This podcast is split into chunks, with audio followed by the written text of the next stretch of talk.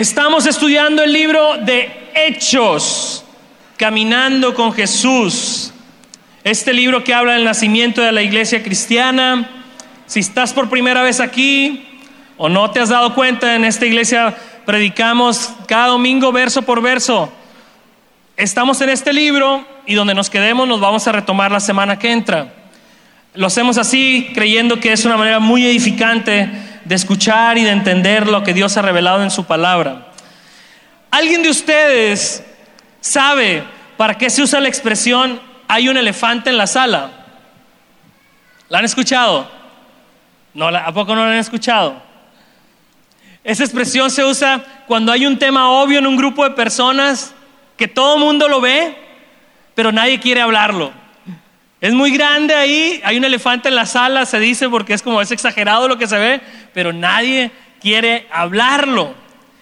Y la semana pasada, mientras el pastor Héctor predicaba de los versos que le tocaron, nos encontramos con un elefante en el tema de versos que leyó. Y él dijo algo como, ahí ser que se la averigüe el pastor Jaime la semana que entra, ahí se los dejo.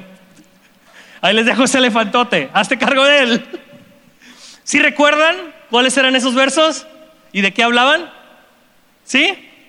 Pues de esos versos vamos a hablar hoy y este va a ser el tema. Este va a ser el tema. ¿Puede haber creyentes sin el Espíritu Santo? Ese será el tema, no es fácil. Espero hayan orado por mí, leído esa porción, no va a ser fácil para mí tampoco. Pero bueno, les pedimos que saquen su Biblia en Hechos capítulo 8, versos del 14 al 7. Y se pone de pie quien lo va encontrando, por favor. ¿Y quién de los que estamos aquí quisiera ayudar leyendo hoy la porción bíblica? ¿Alguien? Hermano Carlos, pásasele mi hermano. De los versos 14 al 17. Escuchamos entonces la palabra de Dios. Nuestro hermano Carlos la va, la va a leer. Síganlo con la vista, por favor, en su Biblia. Dios les bendiga, hermanos. Hechos 8 del 14 al 17. Cuando los apóstoles de Jerusalén oyeron que la gente de Samaria había aceptado el mensaje de Dios, enviaron a Pedro y a Juan allá. En cuanto ellos llegaron, oraron por los nuevos creyentes para que recibieran el Espíritu Santo. El Espíritu Santo todavía no había venido sobre ninguno de ellos porque solo habían sido bautizados en el nombre del Señor Jesús. Padre, gracias por la vida y por la salud.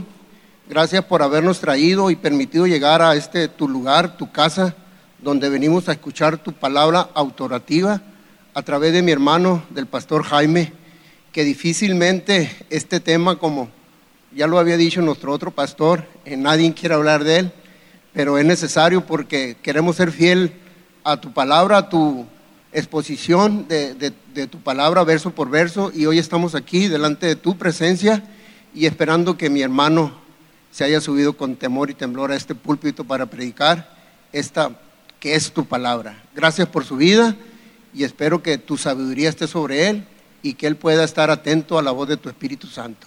En el nombre de Jesús. Amén. Muy bien, mis hermanos, pueden tomar sus lugares. A lo mejor tú no has estado aquí las últimas semanas y déjame darte un poquito de contexto para, para entrarle a este verso que no está sencillo. Estamos leyendo el libro de Hechos y este libro contiene el registro histórico del movimiento de lo que hoy llamamos cristianismo.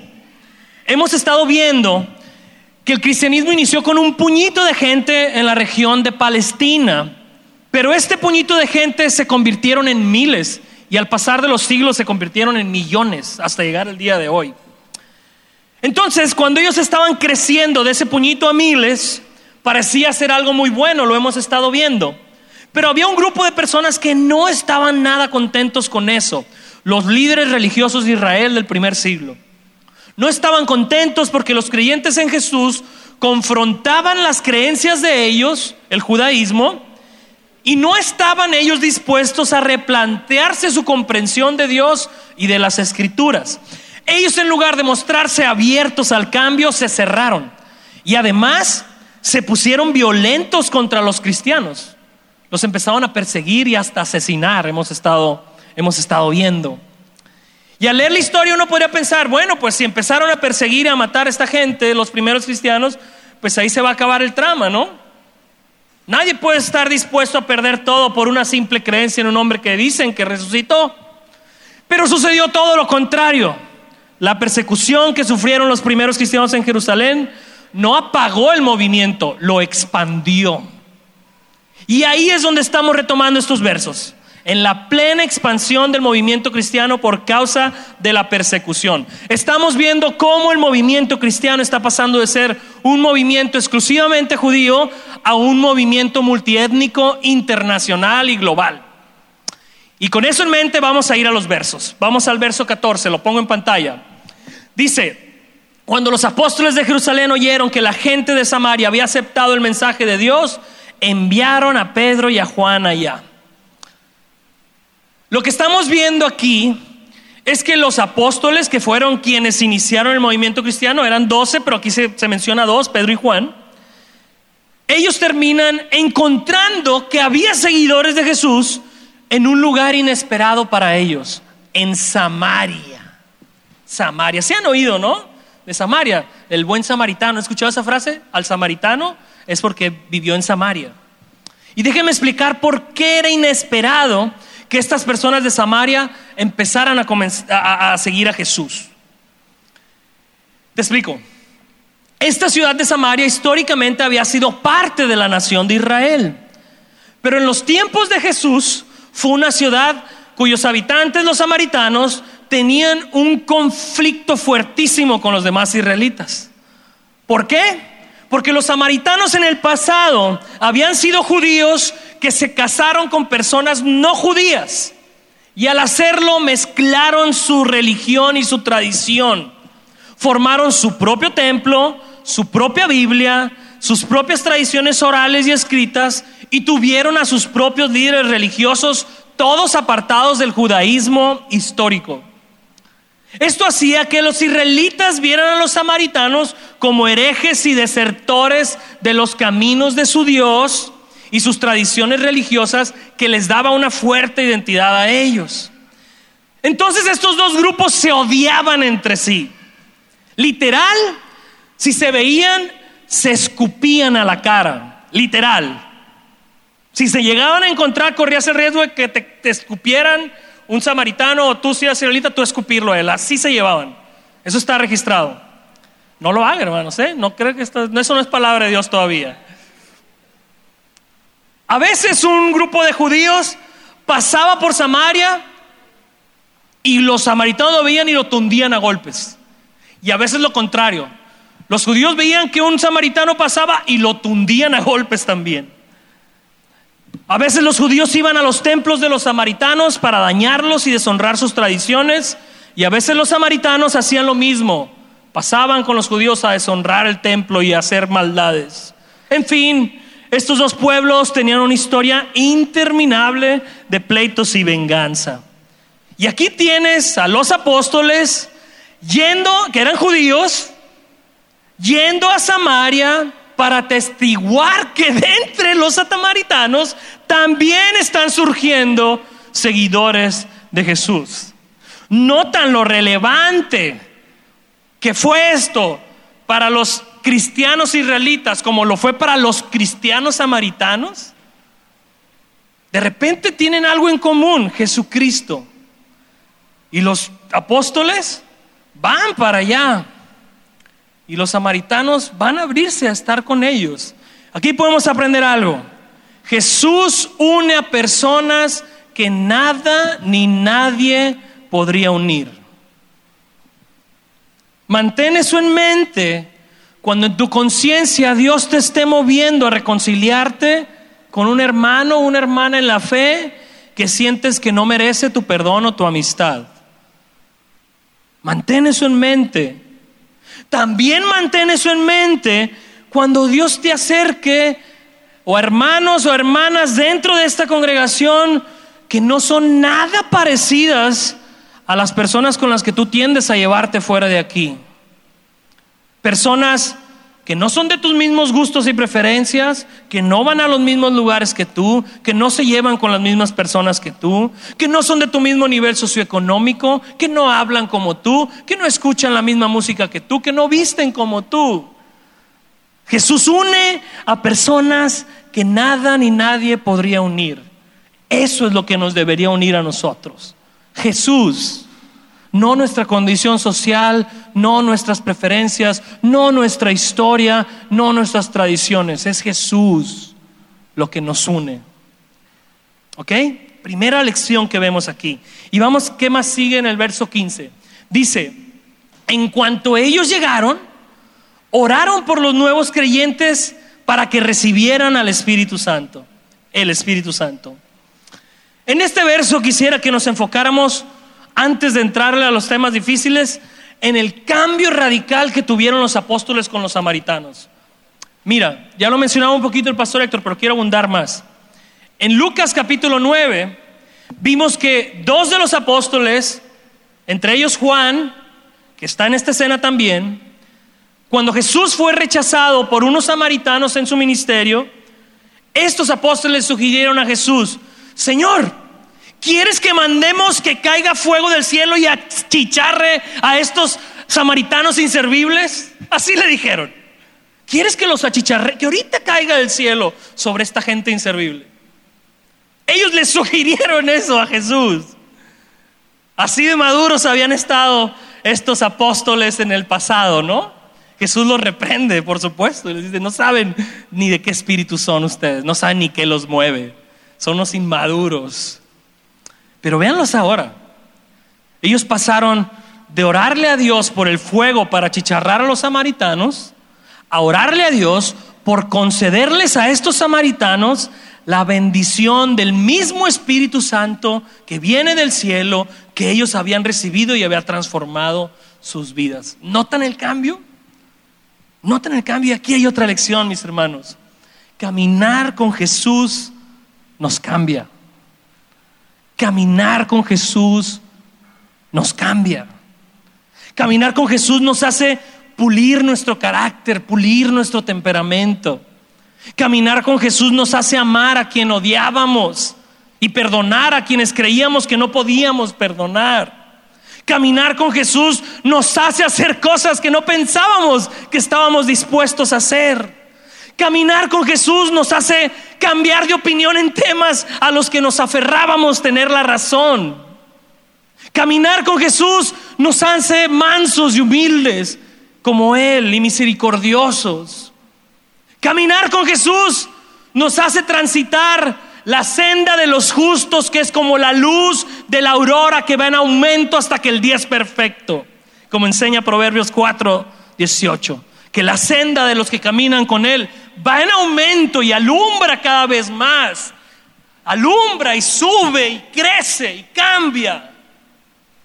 Un cristiano que no cambia y no mejora en su persona al pasar de los años es una tristeza.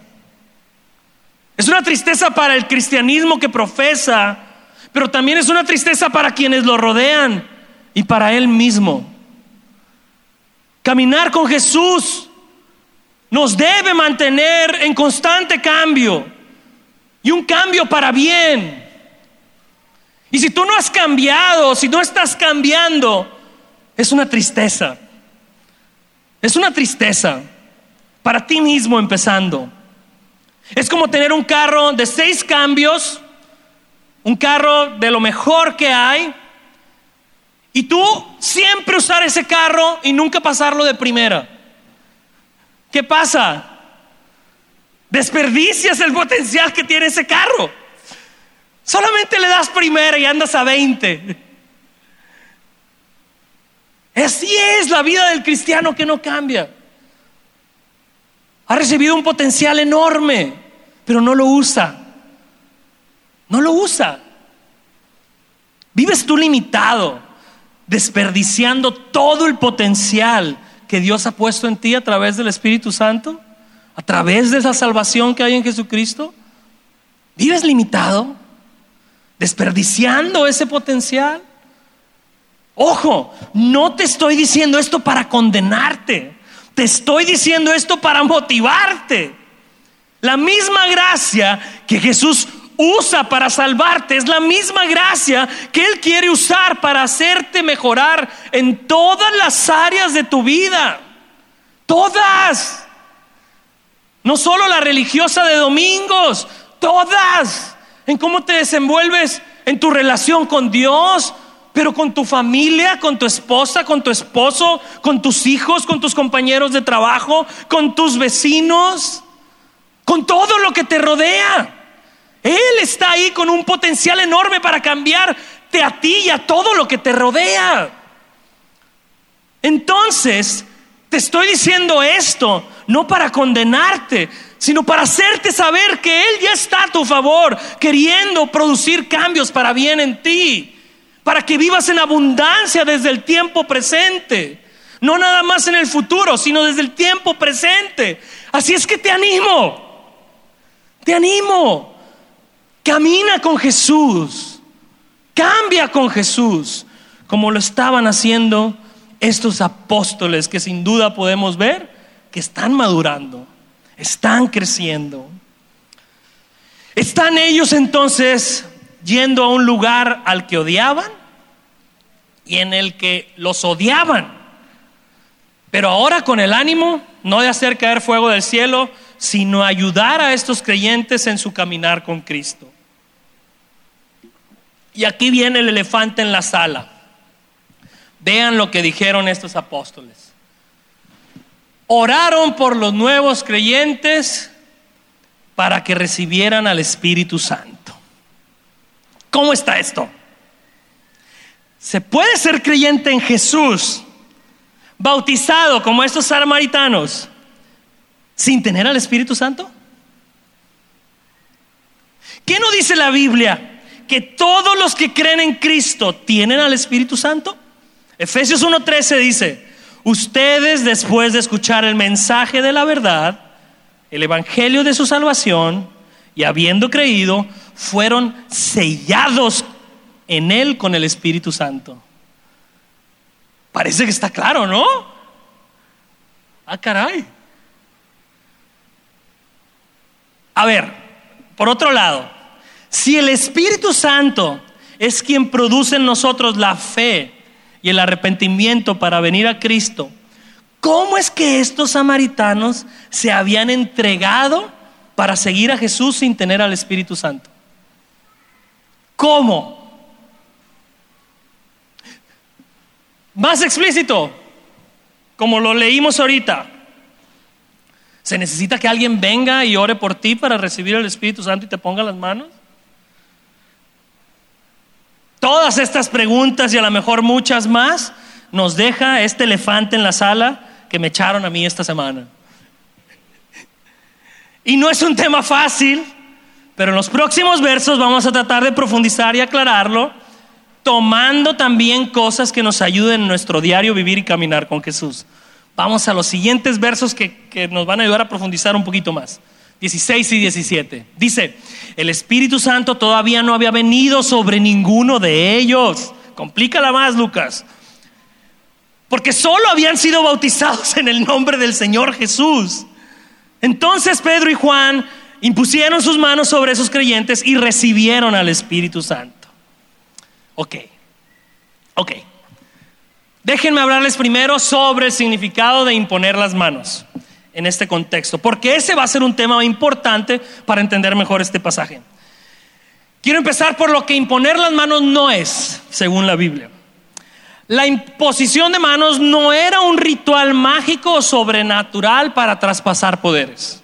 No es un acto mágico. Lo comento porque en la actualidad hay quienes han agarrado este acto de imponer manos como una fórmula mágica para ver o producir milagros o cosas místicas. Solo tendrías que poner en Google ahí el, predicador con poderes en las manos y te asómbrate. Asómbrate de lo que va a hacer. No lo pongo ahorita, se me va a distraer. Ve acá, yo voy a hacer poderes ahorita. No lo ponga así. Pero solo tendrías que ver eso que nos hemos excedido en mucho de ese tema. Pero a la luz de la Biblia esto no es verdad. En el mismo libro de Hechos veremos que Dios en ocasiones manifiesta cosas, cosas sobrenaturales cuando los apóstoles ponen las manos sobre alguien, pero también en otras veces los apóstoles no tocan a nadie con sus manos y Dios obra milagrosamente. Lo vamos a ver en el capítulo 10, donde Dios se va a manifestar cuando Pedro está nada más hablando, no tocando a nadie. Es por eso que no hay mandatos bíblicos que requieran que nosotros forzosamente tengamos que poner las manos sobre alguien para ver algo sobrenatural.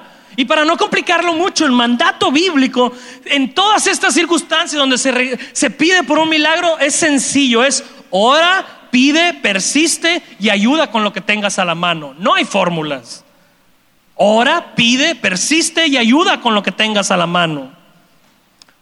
Sin embargo, en la Biblia sí hay varias ocasiones donde Dios manifiesta una bendición especial cuando se imponen las manos. Ocasiones como la que estamos viendo hoy. ¿Por qué? ¿Por qué? Ahora déjame hablarte un poquito de lo que era imponer las manos en el contexto judío de esa época. En ese contexto, imponer las manos simbolizaba el extender una bendición. Cuando un padre bendecía a su hijo, ponía sus manos sobre su cabeza como señal de que le estaba transmitiendo una bendición y un buen deseo. Aquí los apóstoles están transmitiendo eso a los creyentes aquí, una bendición. Mi deseo es que Dios te bendiga como mi hermano en la fe. También imponer las manos era una señal de amor, de afecto, de ánimo y de ayuda. Por eso en el libro de Santiago, capítulo 5, verso 14, se nos anima a ir con los enfermos y no solamente orar por ellos, sino tocarlos, tocarlos, para transmitirles este amor y cuidado que Dios extiende. Extiende tus manos a Él. ¿A poco muchos de ustedes en sus tiempos de dificultad no han sentido el abrazo de un hermano como algo que los anima?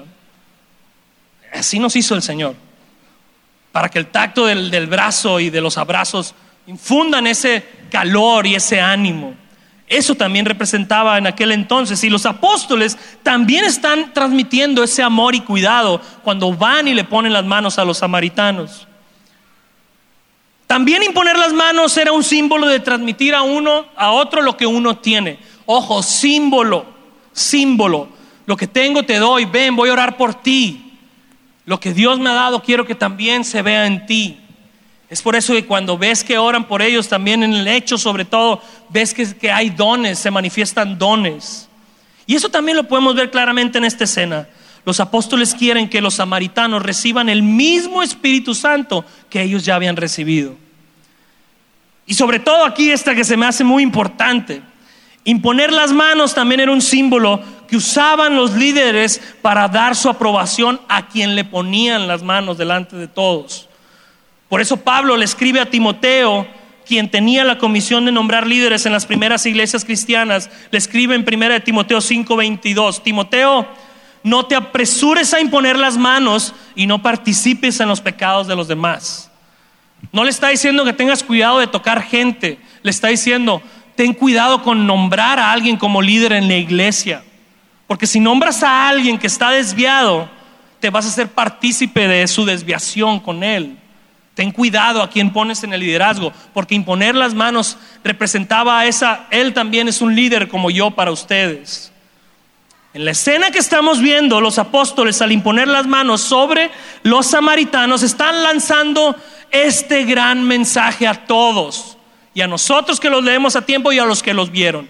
Ellos están diciendo, estos samaritanos ahora pertenecen a nosotros, son parte de la iglesia en Cristo. Démosles cobijo, son nuestros hermanos. Jesús les había dicho a los apóstoles en Mateo 16, 19 que, los, que ellos tendrían las llaves del cielo y esto quiere decir que ellos tendrían el privilegio de abrir la puerta de la fe en Jesús a otros. Y eso es lo que están haciendo aquí. Ellos están abriendo la puerta del reino de Cristo a estos samaritanos con ese acto. Todo eso puede transmitir este acto de imponer las manos que están haciendo los apóstoles aquí con los samaritanos. Mantengan muy presente todo esto porque nos va a servir para poder entender mejor lo que está pasando aquí. Veo caras de ustedes nuevos y digo, ¿qué tema les tocó? ¡Qué bárbaro! ¿Qué tema? Pero sí, sígueme, es que no hay manera de irme rápido aquí porque es un tema complejo. Hay veces que la Biblia tiene temas complejos. Te digo hay veces porque la gran mayoría no es difícil de entender. Lee tus evangelios y te vas, a dar, te vas a dar cuenta rápido que eres pecador, que necesitas dejar de hacer lo que está mal y necesitas rendirte a Jesús. De repente te encuentras con estos textos, ¿no? que es, que es importante que los podamos, los podamos escudriñar juntos. Pero bueno, ya vimos sobre lo que es imponer las manos. Vamos, vamos, vamos, vamos a lo difícil. El Espíritu Santo no había venido sobre ninguno de ellos porque solo habían sido bautizados en el nombre de Jesús. Aquí viene el elefante en la sala de nuevo. La pregunta que tenemos que contestar en estos versos es, ¿se puede ser creyente en Jesús sin tener al Espíritu Santo? Pero antes de contestarla, antes de contestarla, tenemos que profundizar más todavía, más. Fíjate, durante todas las eras del cristianismo, dos mil años, ha habido cristianos que al leer la Biblia llegan a conclusiones distintas en muchos temas. Pero hay algo que los grandes cristianos, con muy buen testimonio y sabiduría, han concluido a darse cuenta que podemos diferir en ciertas interpretaciones bíblicas. Y quiero que quede bien claro para nuestra iglesia. Cuando llegamos a diferentes interpretaciones los cristianos, tenemos que darnos cuenta primero que hay diferencias que sí nos deben separar. Hay veces que hay diferencias que sí nos deben separar, como diferencias en cuanto a entender quién fue Jesús y cuál era el mensaje de salvación. Si no crees que Jesús es Dios encarnado y no crees que la única manera de tener salvación es Jesucristo, lo que sea que digas después de eso nos va a separar. Hay otros temas, pero nomás para ser el central. Eso nos debe separar. Pero hay diferencias que no nos deben separar como creyentes. Como la diferencia de la que vamos a hablar hoy de interpretación. Vamos a ver dos posturas generales de interpretación de estos textos que yo considero son las más populares en nuestro contexto y les anticipo, hay grandes cristianos y cristianas de los dos bandos de estas posturas. Grandes hombres y mujeres que Dios ha usado con un maravilloso fruto para el reino de Cristo. Cristianos han diferido aquí y los dos han dado muy buen fruto. Así es que vamos a hablar de estas diferencias entre hermanos y lo vamos a hacer con una actitud con la que deberíamos hablar de nuestras diferencias en la familia. En teoría, cuando hablamos de diferencias en familia, no lo hacemos solo por pelearnos, lo hacemos porque nos amamos y porque buscamos lo mejor el uno para el otro. Así es que mi tono y el tono de ustedes me gustaría que fuera así. Vamos a hablar de diferencias entre hermanos, pero somos hermanos. Y al final podemos concluir lo que tú quieras o lo que, lo que te haga más sentido, pero seguimos siendo hermanos y somos parte de la misma familia. Dicho eso, voy con la primera postura que han tenido ciertos hermanos en la historia al leer este verso. Ellos afirman, esto fue escrito para mostrarnos cómo el Evangelio de Jesús estuvo rompiendo barreras geográficas y culturales y étnicas. Cómo el Evangelio está pasando a gente que ya no era judía. Esto fue escrito principalmente para eso. Fue escrito para que nos diéramos cuenta que Jesús no es solo para los judíos, es para todo aquel que crea sin importar su lengua, su tribu o su nación. Era importante aquí para los apóstoles observar cómo el mismo Espíritu Santo que ellos habían recibido, ahora también los samaritanos lo podían recibir. Esa es la razón por la que Dios decidió que en esta ocasión se retrasara la manifestación del Espíritu Santo en ellos. Si Dios no lo hubiera hecho de esta manera, seguramente los apóstoles se hubieran mantenido separados de sus hermanos samaritanos como lo habían hecho sus antecesores judíos por siglos. Tenía que haber una señal muy tremenda para que ellos rompieran esa barrera. Y si Lucas lo está diciendo que fue a atestiguarlo, es porque quiere que te des cuenta que Dios hizo una manifestación sobrenatural para esa circunstancia. Dicen, Dios no trajo a los apóstoles a Samaria para traer por primera vez al Espíritu Santo. Los trajo para que ellos atestiguaran que los samaritanos también podían recibir al Espíritu Santo. Interesante, ¿verdad? Y luego dicen, estos eventos, como otros eventos que suceden en hechos, no son una regla o mandato para todos los cristianos. Así como el echar un volado, que ya vimos en los primeros capítulos, tampoco es una regla para escoger a los líderes de la iglesia, ¿verdad? no deberíamos tampoco esperar que con los creyentes en Jesús actuales sucedan las cosas exactamente como sucedieron en los samaritanos. Suena creíble, ¿verdad? Esa es una postura. Esa es una postura. Pero viene otra postura, otra postura, que creo que es más popular entre nuestro contexto. Hay otros cristianos fieles que afirman, esto fue escrito para demostrarnos que no todos los creyentes en Jesús, bautizados, tienen el bautismo del Espíritu Santo. Y todos necesitan buscar este bautismo del Espíritu Santo como una segunda obra de gracia en sus vidas. Los samaritanos habían creído y se habían convertido a Jesús. Ahí está la primera obra del Espíritu Santo. Pero ellos también necesitaban el bautismo del Espíritu Santo como una segunda obra. Y como la manera en que se notó que los apóstoles fueron bautizados por el Espíritu Santo en el capítulo 2 fue que hablaron en lenguas, entonces aquí los samaritanos debieron haber hablado en lenguas en su bautismo en el Espíritu Santo. El texto no lo dice, pero para mí es obvio, dicen. Entonces todos los que reciben el bautismo del Espíritu Santo tienen que hablar en lenguas. Y para recibir ese bautismo se necesita que algún ministro te imponga las manos, así como los apóstoles impusieron sus manos sobre los samaritanos. De manera muy general, esas son las dos posturas. ¿Usted cuál tiene, hermano? ¿Cuál tiene? ¿Qué creemos nosotros en Senda de Gracia en cuanto a esto? Necesitamos una segunda experiencia de ser bautizados en el Espíritu, hablando en lenguas después de haber creído. Nada de esto apunta a algo que deberíamos buscar los cristianos. ¿Es solo un dato histórico? Antes de dar una respuesta, quisiera que abundáramos en otras verdades que nos revela Hechos y toda la Biblia en cuanto a este tema. Es como Kiki que tiene un dron. Pones el dron enfrente de tu casa y tú te das cuenta de qué color es tu casa. Lo abres un poquito más y te das cuenta cómo es la calle donde está tu casa. Lo levantas un poquito más, lo ves cómo es tu, tu casa dentro de la colonia. Lo levantas más, te das cuenta que tu colonia está dentro de una ciudad. Lo levantas más y te das cuenta que tu ciudad está en un estado y luego tu estado en medio de un país y tu país delante del globo terráqueo. Conforme más lo levantes, tu perspectiva se va a ensanchar de dónde estás ubicado. Ese es un buen ejercicio al leer textos difíciles en la Biblia. Levanta la mirada, porque si nomás te quedas ahí no vas a poder ver en dónde estás parado. Eso es lo que quiero hacer ahorita. ¿Cómo se describe en hechos y en toda la Biblia a quienes recibían o se llenaban del Espíritu Santo?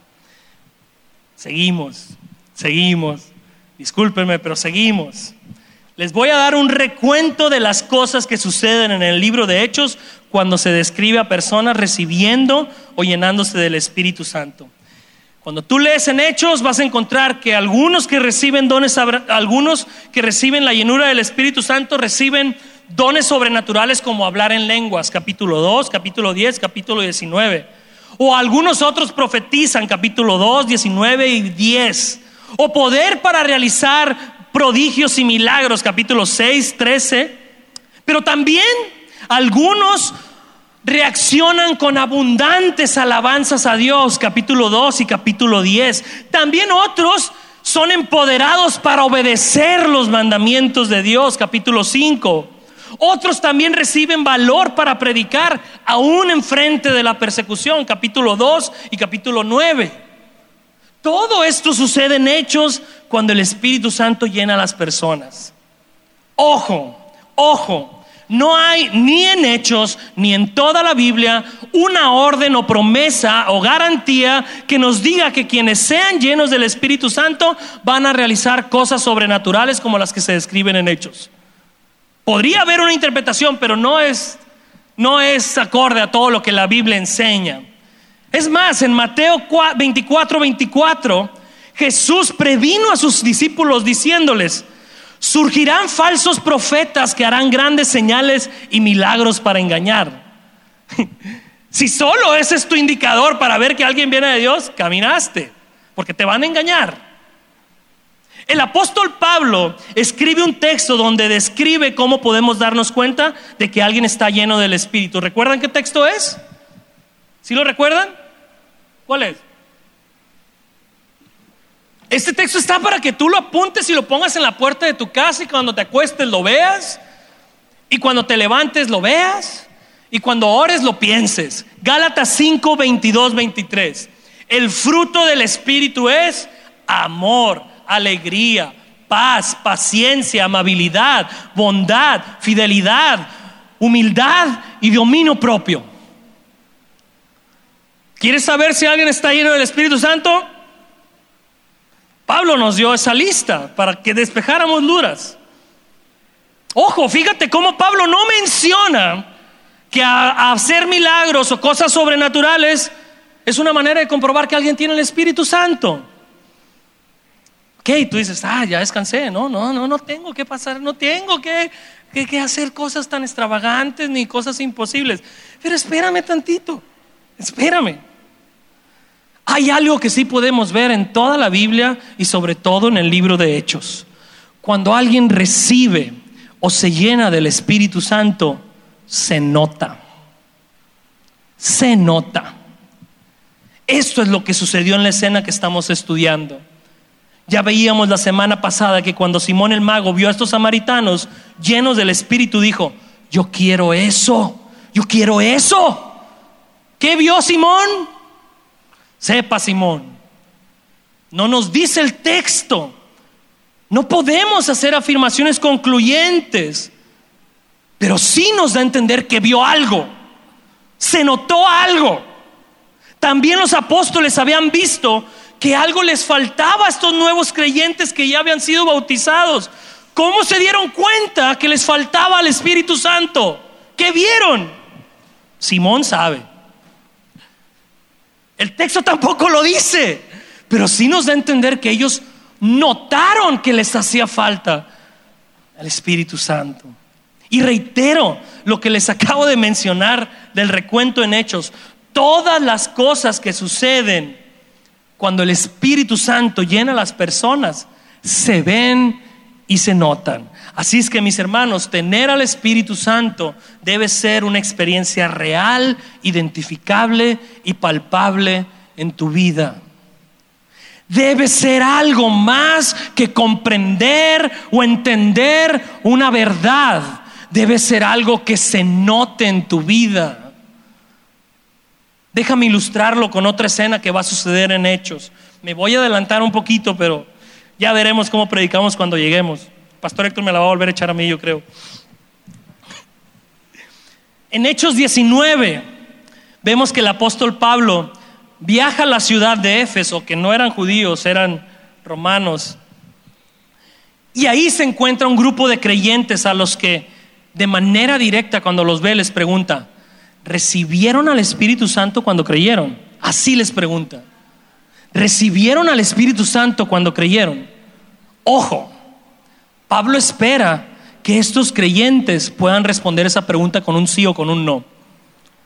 Pablo espera que si ellos han tenido un encuentro con el Espíritu Santo, sepan identificarlo. Otro argumento. Y es una escena parecida a la que estamos viendo hoy, pero ya no en el contexto de los apóstoles que no sabían si el Espíritu Santo podría ser derramado a personas no judías. Está ahora en el contexto del apóstol Pablo quien ya había comprobado que el Espíritu Santo se iba a derramar sobre todas las personas. Y no solo lo había comprobado, vivía para hacer llegar el Evangelio de Jesús a todas las naciones. Así es que Pablo ahí no está interesado en ver una señal para comprobar que los creyentes de Éfeso también podían recibir al Espíritu Santo. Pablo quería que estos creyentes experimentaran el poder del Espíritu Santo en sus vidas. Está dando a entender que podían tener una concepción intelectual, pero no tener a ese Espíritu Santo. Y sé que esto puede ser algo chocante para quienes piensan que creer y experimentar al Espíritu Santo es lo mismo. Es chocante.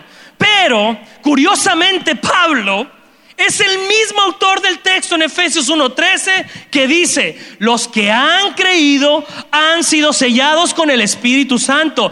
Y ese mismo personaje en Hechos 19 nos demuestra que recibir al Espíritu del Dios vivo es más que una comprensión lógica, es una experiencia real, identificable y palpable.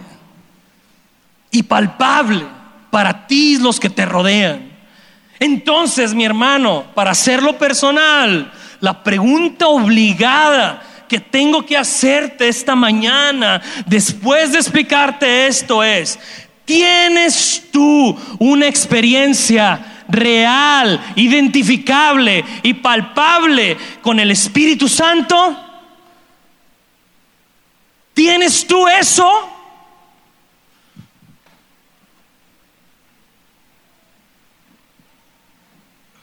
Repito, para identificar eso, no necesariamente tienes que responder que has visto o experimentado cosas sobrenaturales en tu vida, como hablar en lenguas, profetizar, tener visiones o ser usado por Dios con grandes milagros. No. Es probable que en ti la manera de comprobar que el Espíritu Santo es algo real en tu vida es que has visto cómo el Espíritu Santo te ha impulsado para decirle no a esas cosas que antes no podías decirle que no.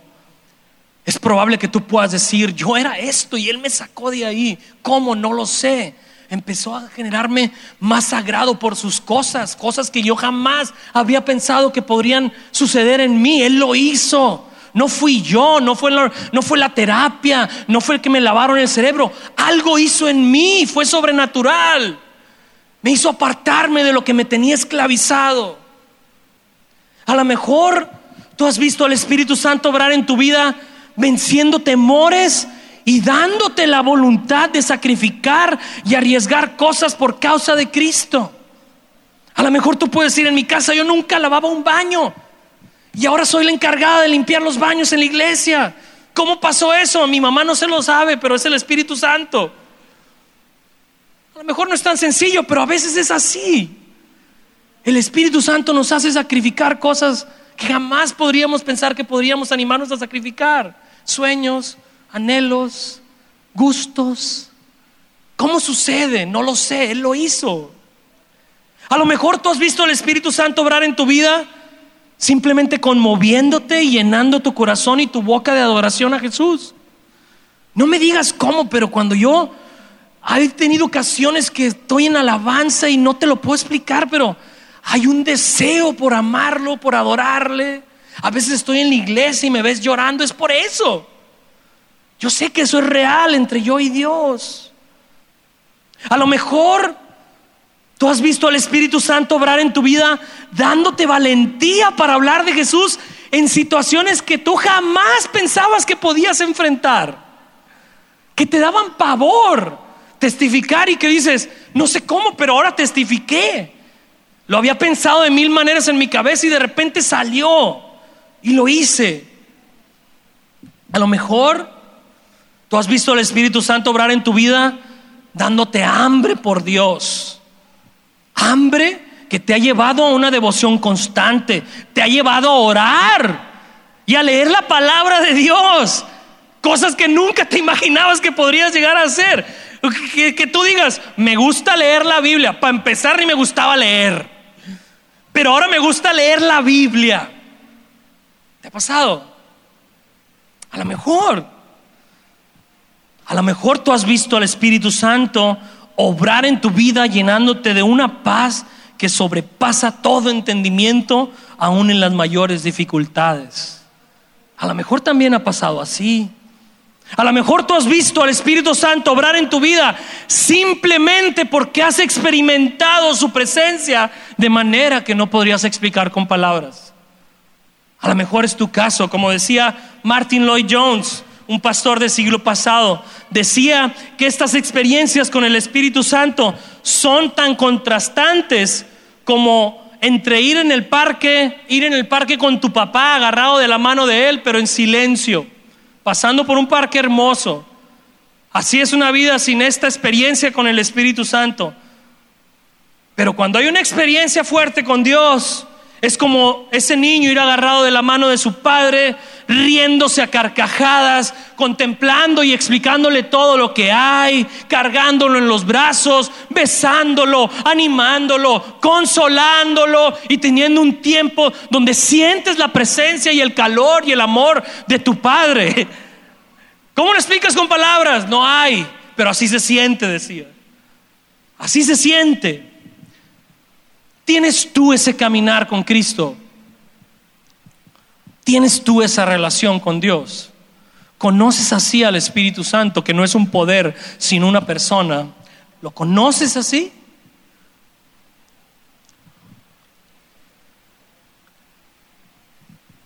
¿Qué creemos nosotros en Senda de Gracia en cuanto a este texto entonces? Y ahora sí, ya no voy a profundizar más. Definitivamente no creemos que sea un mandato para los creyentes el buscar una segunda experiencia de ser bautizados en el Espíritu Santo, con alguien poniéndote las manos y que tengas que hablar en lenguas. La Biblia es clara en 1 Corintios 12:30 que no todos los creyentes van a hablar en lenguas, y es clarísima. Y como ya comentamos, ser llenos del Espíritu, aunque es algo que se debe notar, la Biblia no dice que tenga que ser una manifestación de dones sobrenaturales. También Efesios 5:18 se nos dice, procuren ser llenos del Espíritu Santo. Eso quiere decir que el ser lleno o bautizado en el Espíritu Santo no es algo que se deba buscar solo una vez, es algo que todos debemos buscar constantemente. No es una búsqueda de una segunda experiencia, es una búsqueda de vida completa, no de una sola vez. No es un evento, es toda una vida de buscar, llenarte. Ya lo hemos platicado. Tú puedes tener incluso semanas más llenas del Espíritu que otras semanas menos llenas. Y cuando estás menos lleno es cuando haces tonteras, como yo. Y cuando estás más lleno es cuando estés movido por Dios a sus propósitos. Podemos vivir con distintas llenuras en distintas etapas de nuestra vida y la, orden que bíblica que tenemos no es busca una segunda experiencia, es busca constantemente llenarte y tener esa experiencia cercana con tu Dios. Pero tampoco creemos que este texto muestre que puede haber verdaderos creyentes sin el Espíritu Santo. No creemos eso. En esto sí creemos que el texto está escrito para que nos demos cuenta que con la resurrección de Cristo inició una nueva era en los planes de Dios, donde el Espíritu Santo sería derramado sobre gente de toda raza, lengua y nación que ponga su confianza en Jesucristo. Definitivamente Lucas quería también llevarnos ahí. Pero ojo, tampoco creemos que este solo sea un relato que nos muestra cómo el reino de Jesús se está expandiendo a todas las naciones. No creemos que el Espíritu Santo inspiró este texto solo para darnos un dato histórico. También creemos que lo inspiró para mostrarnos lo importante que es para los creyentes en Jesucristo experimentar al Espíritu Santo de manera real, identificable y palpable. Creemos que la promesa que hizo Jesús a sus discípulos, Hechos 1:8, recibirán poder cuando el Espíritu Santo venga sobre ustedes está vigente para todos los seguidores de Jesús de todas las eras. Recibes al Espíritu Santo, recibirás poder, sobre todo para proclamar, pero poder para obedecer, para decir sí, para decir no, para sacrificar, para amar, para callar, para hablar, para moderarte, para tener gozo, paz, paciencia, dominio, para todo eso recibirás poder, poder cuando recibas al Espíritu Santo.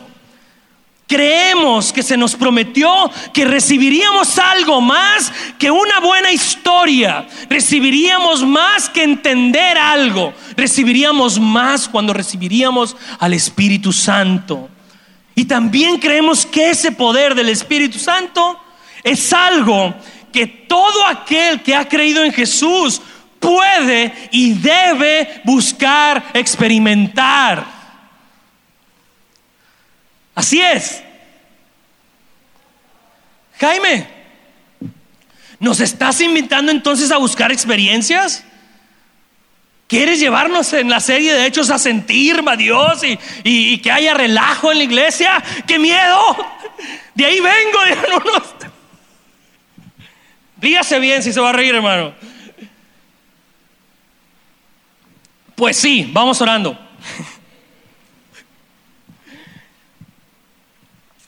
Hay un autor, eh, eh, lo menciono mucho, te recomiendo todo de él, se llama Martin Lloyd Jones. Lo quiero leer tal cual lo escribió porque se me hace que tiene mucho más sabiduría. Tuvo, léete todo de él, es un hermano de Inglaterra del siglo pasado. Una enorme bendición para la iglesia de todas las eras, la verdad. Léete todo de él, Martin Lloyd Jones. Era pastor, también hay prédicas, pero en inglés, que es británico y del siglo pasado yo no lo entiendo, por eso lo leo. Él dijo esto, creo que es una tremenda nota de balance para, este, para esta porción de versos. Dice, mucha gente enseña que las experiencias no importan. No te preocupes por tus sentimientos, nos dicen. También nos dicen de principio a fin, se trata de tener fe. No te preocupes por las experiencias. Y lo dicen así de una manera hasta condescendiente. Y añaden, Tener grandes experiencias no es tener una gran fe. La verdadera fe se puede ver en un hombre que cree a pesar de no sentir nada. Bueno, yo digo que eso está bien, pero en una etapa preliminar. Porque si tú nunca has sentido nada, si nunca has tenido ninguna experiencia, yo digo que lo que tienes no es fe, sino un mero acuerdo y creencia intelectual. La totalidad de la Biblia enseña experiencias con Dios. Estamos destinados a experimentar a Dios, a conocerle y no solo a creer y preservar nuestras creencias. Creer a pesar de no sentir nada es solo el primer paso, pero ese paso debe de seguirle una realización y una comprensión vívida de eso que crees. Permíteme resumirlo así. Yo no estoy interesado en experiencias como tal. No estoy diciendo que los hombres y las mujeres deben limitarse a buscar experiencias. No, lo que estoy diciendo es que debemos buscar conocer a Dios. Tratar de conocer su amor. Tratar de ser llenos con este conocimiento y de toda la plenitud de Dios. No por la experiencia en sí misma, sino por experimentar a Dios y conocerlo. Los hombres de la Biblia le conocían, hablaron con él, se dieron cuenta de su presencia. ¿Y por qué esto parece haber pasado desapercibido de nuestra concepción? Sugiero que esto puede ser debido a que hemos llegado a tener tanto miedo de experiencias falsas que estamos dejando fuera la experiencia con Dios en conjunto. Tenemos tanto miedo de ciertos excesos que somos culpables incluso de apagar el espíritu. No se trata de buscar experiencias, sino de construir vidas llenas del Espíritu Santo que nos permitan conocer y experimentar más a Dios. No se trata de buscar experiencias místicas, se trata de buscar ser llenos de la plenitud de Dios, como el apóstol Pablo lo escribió a sus hermanos en Éfeso. Oraba por ellos y les decía, oro porque sean llenos de la plenitud de Dios en sus vidas. No solamente para que tengan algo de Dios, sino que la plenitud de Dios se manifieste en sus vidas. Se trata de hacer de nuestro caminar con Dios algo más que solo razonamiento. Se trata de tener algo más que sana doctrina. Se trata de tener el poder de Jesús manifestado de manera real y visible en nuestras vidas. Se trata de experimentar a Dios como algo vivo y real, como lo que Él es. Algo que hace la diferencia en nuestras vidas en nuestras decisiones grandes y pequeñas en el día a día, en nuestras subidas y en nuestras bajadas. Algo real, algo más allá del domingo, algo más allá que el ritual, que la tradición, algo real. Algo que no puedes despegarte de Él porque es lo que le da identidad, valor, propósito, ánimo, paz, consuelo, fuerza, dirección a tu vida. ¿Cómo te imaginas? Y respóndetelo hacia adentro, cada uno de ustedes. ¿Cómo te imaginas que luciría tu vida si estuvieras lleno o llena del Espíritu Santo en todo lo que dices, todo lo que haces, todo lo que decides? ¿Cómo te imaginas que sería tu vida? Tómate un poquito de tiempo. ¿Cómo te imaginas que sería tu vida si estuvieras llena o lleno del Espíritu Santo? ¿Cómo te la imaginas?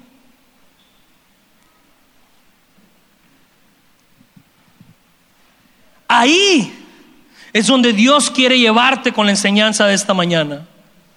Ese es el tipo de vida por la que Jesús murió y resucitó para que tuvieras una vida llena del Espíritu.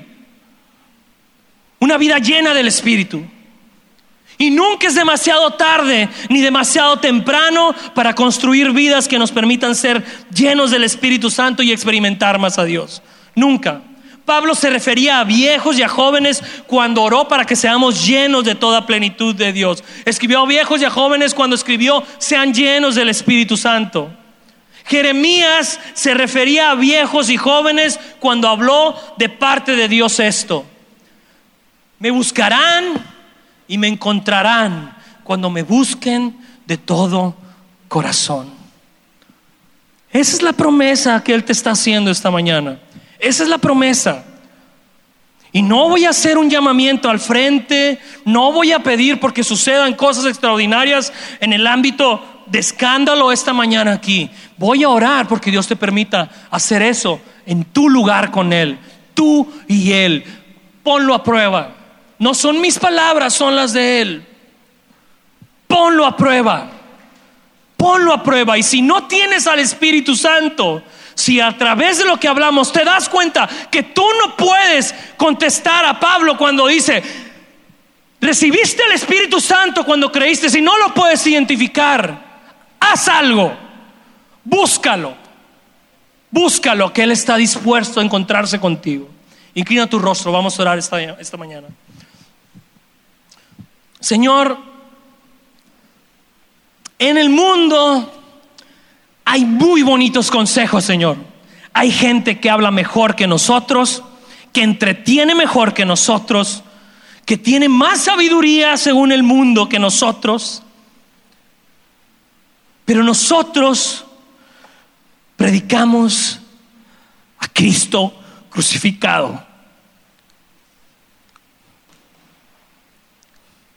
Abre nuestros ojos, Señor. Pablo decía que él había experimentado el poder de la resurrección en su vida. Te pido que cada persona que entre a este lugar y escuche tu palabra no solo entienda, experimente el poder del Jesús resucitado.